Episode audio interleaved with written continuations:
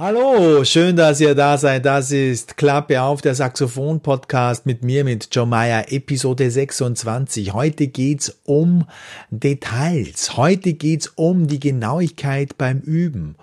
Und gleich voran möchte ich noch ein bisschen Werbung machen für mein aktuelles Lernprojekt, mein Lernprogramm.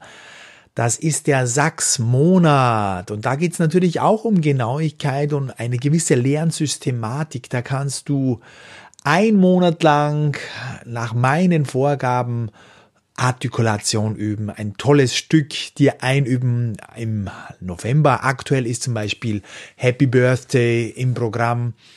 Und wie gesagt, zum Stück auch dazu gute Tonübungen, sinnvolle Tonübungen mit Lautstärkenunterschieden, Artikulationsübung für die Zunge und ganz, ganz selten und trotzdem super, super wichtig, Gehör. Trainingsübungen, damit du einfach Intervalle lernen hörst, damit du Melodie besser verstehen kannst. Das alles bekommst du völlig gratis im Sachs-Monat Du meldest dich an und bekommst von mir das Material zugemailt. Und es ist eine tolle Sache. Und wenn du das einen Monat übst, da geht es auch um die Wiederholung, kommst du wirklich ganz, ganz beachtlich voran. Ich kann dir das versprechen. Diese Wiederholung über einen längeren Zeitraum ist optimal und wenn es auch nur kleine Übungen sind, aber die Frequenz, die Wiederholung automatisiert das Ganze bei dir. So, und jetzt geht's zurück zur Genauigkeit, denn ich komme wieder ein bisschen zum Sachsmonat zurück. Ein äh, Interessent hat mich angefragt, ob das nicht total langweilig ist, dieses Sachs-Monat-Programm, wo man einen Monat immer das gleiche Programm abspult. Und äh, die Antwort von mir war relativ kurz. Ich habe geschrieben, egal was du spielst, es geht nicht wirklich um das Lernmaterial, was du spielst. Es gibt ja unzählige Übungen, man kann ja niemals alles üben. Varianten, Variationen von Zungenübungen, von Tonübungen, von technischen Übungen. Es ist nicht so wichtig, was du übst, es ist viel wichtiger, wie du das übst. Und äh, da geht es natürlich um den Fokus, um die Konzentration, um die Achtsamkeit auf das, was beim Üben passiert. Und wenn du achtsam und konzentriert spielst, wenn du das pflegst, dann kommst du automatisch relativ schnell ins kleine Detail. Du bemerkst dann natürlich auch, was passiert mit deinen Fingern, was passiert mit dem Kinn, was passiert mit der Lippenspannung und so weiter. Vorausgesetzt, du weißt natürlich, auf was du achten musst, aber das zeige ich dir natürlich zum Beispiel im Sachsmonat genauso. Also, die Genauigkeit, die, das Detail ist ausschlaggebend und je genauer du etwas spielst, und das kann schon ein, zwei Minuten pro Tag sein, desto größer sind deine Fortschritte, desto genauer merkst du auch, was du richtig machst, was du falsch machst. Und äh, desto besser wirst du spielen und zwar in kürzester Zeit. Also das Detail ist ausschlaggebend und die guten Musiker sind deshalb so gut, weil sie natürlich auch viel geübt haben, aber sie haben sehr, sehr genau geübt. Ja, sie haben mit einem genauen Konzept geübt, mit viel Konzentration, mit viel Genauigkeit und das hat sie entsprechend weitergebracht. Ähm, ja, das ist das Thema des heutigen äh, Tages oder des heutigen äh, Podcasts. Äh, und äh, dazu möchte ich dir drei kurze Geschichten erzählen, die dir das vielleicht noch ein bisschen verdeutlichen. Äh, ich lese gerade oder ich höre gerade, so muss ich sagen, äh, The Great Nowitzki, die Biografie von Dirk Nowitzki, dem äh, sehr, sehr bekannten deutschen Basketballstar, der ja in der NBA wirklich eine famose Karriere hingelegt hat, knapp 20 Jahre dort auf höchstem Niveau gespielt hat, alles gewonnen hat, was man zu gewinnen gibt was es zu gewinnen gibt. Und sein Erfolg äh, ist auch begründet darauf, dass er einen Privattrainer hatte. Und dieser Privattrainer heißt Holger Geschwindner. Und das war ein, oder das ist, Holger Geschwindner lebt ja noch immer und ist sehr aktiv nach wie vor. Das ist ein absoluter Tüftler. Er hat, ähm, glaube ich, Mathematik und Physik studiert und äh, er hat ein eigenes Trainingskonzept äh, mit Nowitzki ähm, durchgeführt, auch mehr als 20 Jahre. Die haben sich ja getroffen, äh, als Nowitzki ungefähr 16 oder 17 war. Ähm, und ähm, und haben dann regelmäßig täglich eigentlich gearbeitet an, an feinsten Details. Also die haben nicht nur Bälle geworfen, sondern Holger Geschwindner hat zum Beispiel den Abwurfwinkel von Nowitzki berechnet, aufgrund seines Körperbaus, aufgrund der Armlänge, Oberkörperlänge. Auch die Abwurfhöhe, die liegt irgendwo bei äh, 3,40 Meter und der Abwurfwinkel bei 48 Grad. Also das wurde genau ausgemessen und auch umgesetzt und auch die Fingerposition, äh, wie der Ball raus äh, zu gleiten hat aus der Hand. Also es wurde nichts dem Zufall überlassen, bis ins kleinste Detail und immer wieder abgespult und variiert. Und da gibt's eine schöne Geschichte dazu. Die haben im Prinzip, oder Nowitzki hat im Prinzip ähm, täglich zwei Trainingseinheiten absolviert. Eine mit der Mannschaft und dann ein Geheimtraining unter Ausschluss der Öffentlichkeit mit Holger Geschwindner, wo eben diese ganzen Sachen äh, geübt und, und äh, trainiert wurden. Und äh, das funktionierte eigentlich meistens gut, also ich meine diese Abschottung. Bei einem Auswärtsspiel aber war zufällig ein Kameramann äh, in der Halle, die normal immer versperrt ist, wenn Nowitzki äh, eben zu zweit Privattraining macht. Und der hat dieses Training mitgefilmt und auf YouTube gestellt.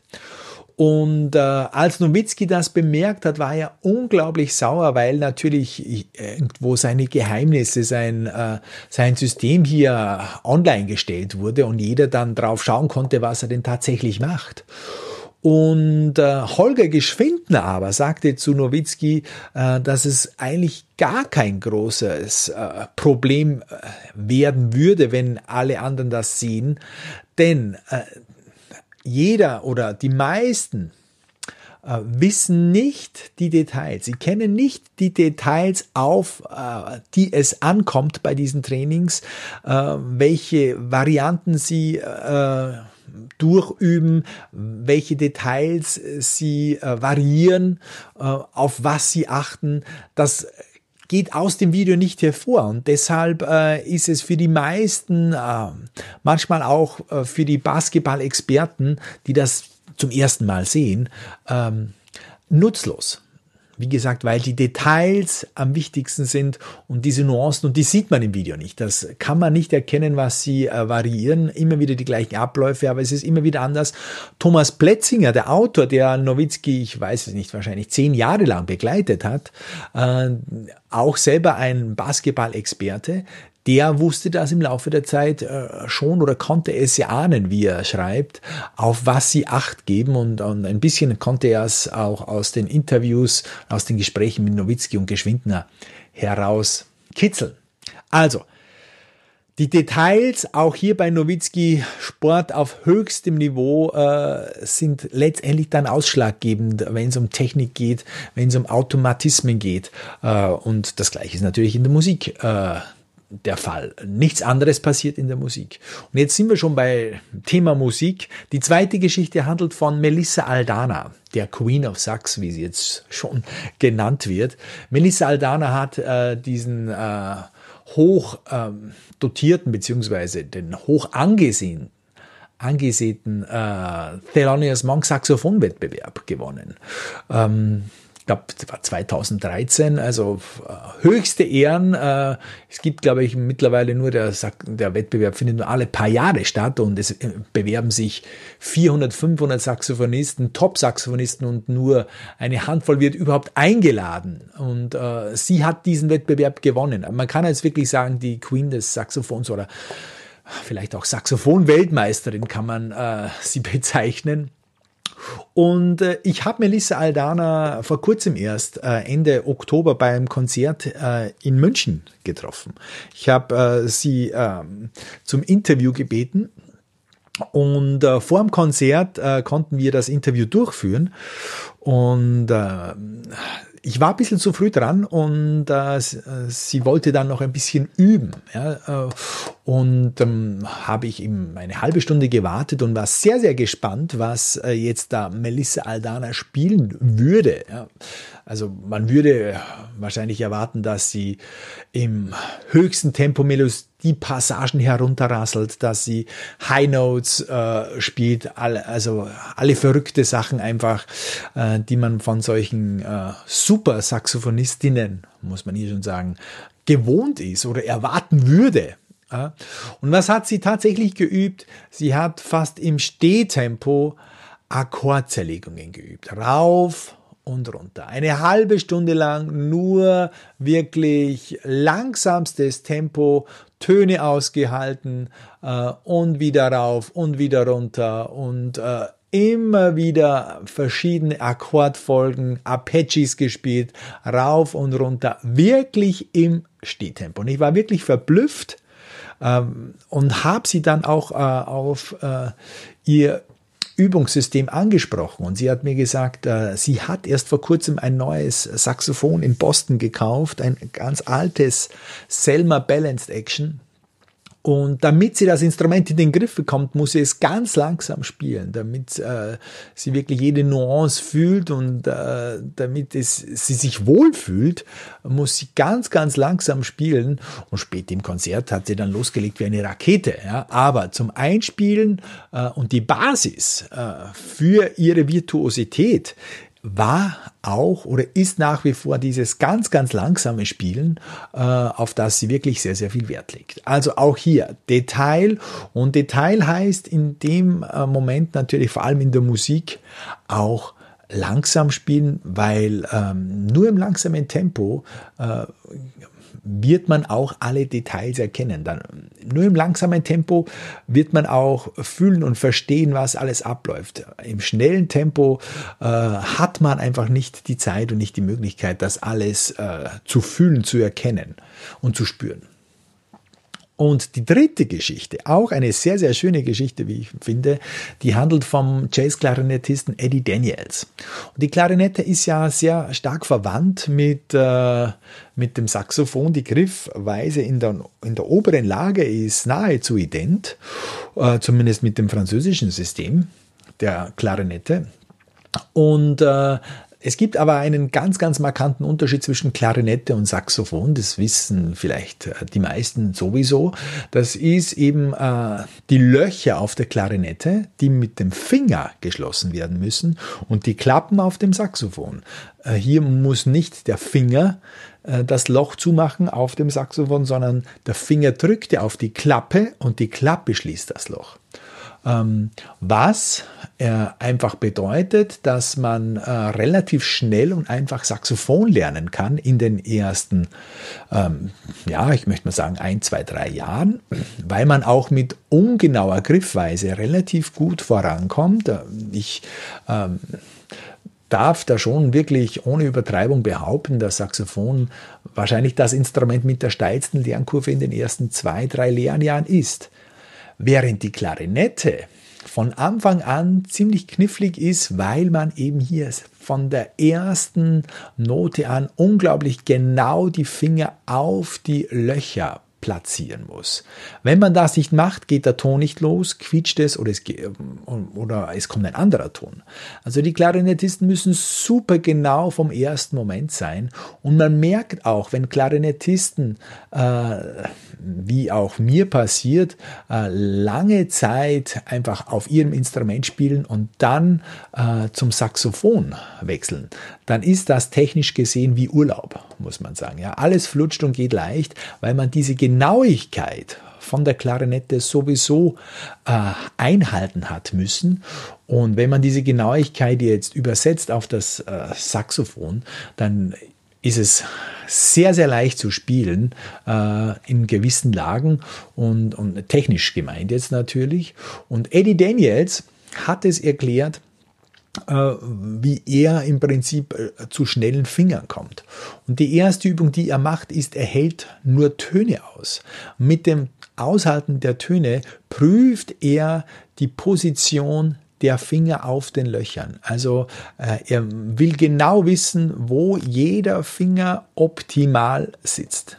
Ähm, wo ist die optimale Position und er hält die Töne, die verschiedenen Töne aus und dann, äh, wenn es in die Bewegung reingeht, macht er ganz langsame Bewegungen auch wieder. Also das Langsame ist ein zentrales Element in Kombination mit Detail. Zeit lassen, Vertrau auf äh, diese Genauigkeit, die hilft dir dann äh, später bei der Schnelligkeit. Das ist wirklich äh, der Knackpunkt. Man muss wirklich dieses Vertrauen haben in die Genauigkeit.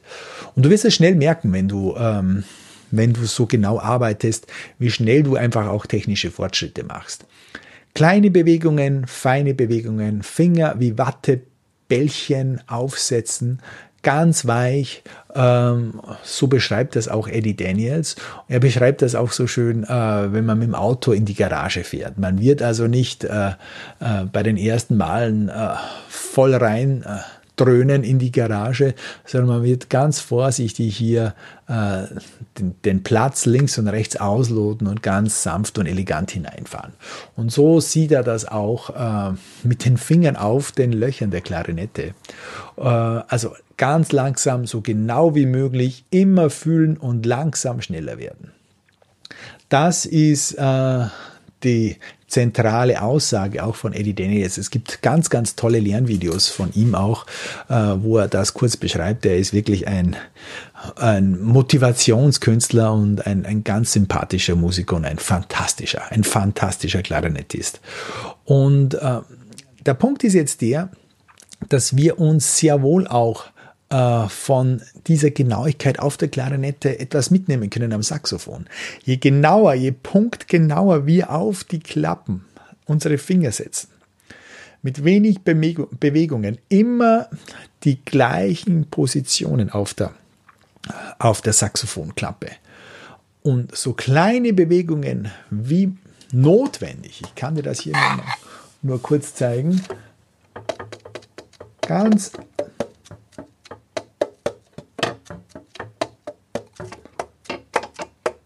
Das war schon fast zu groß hier.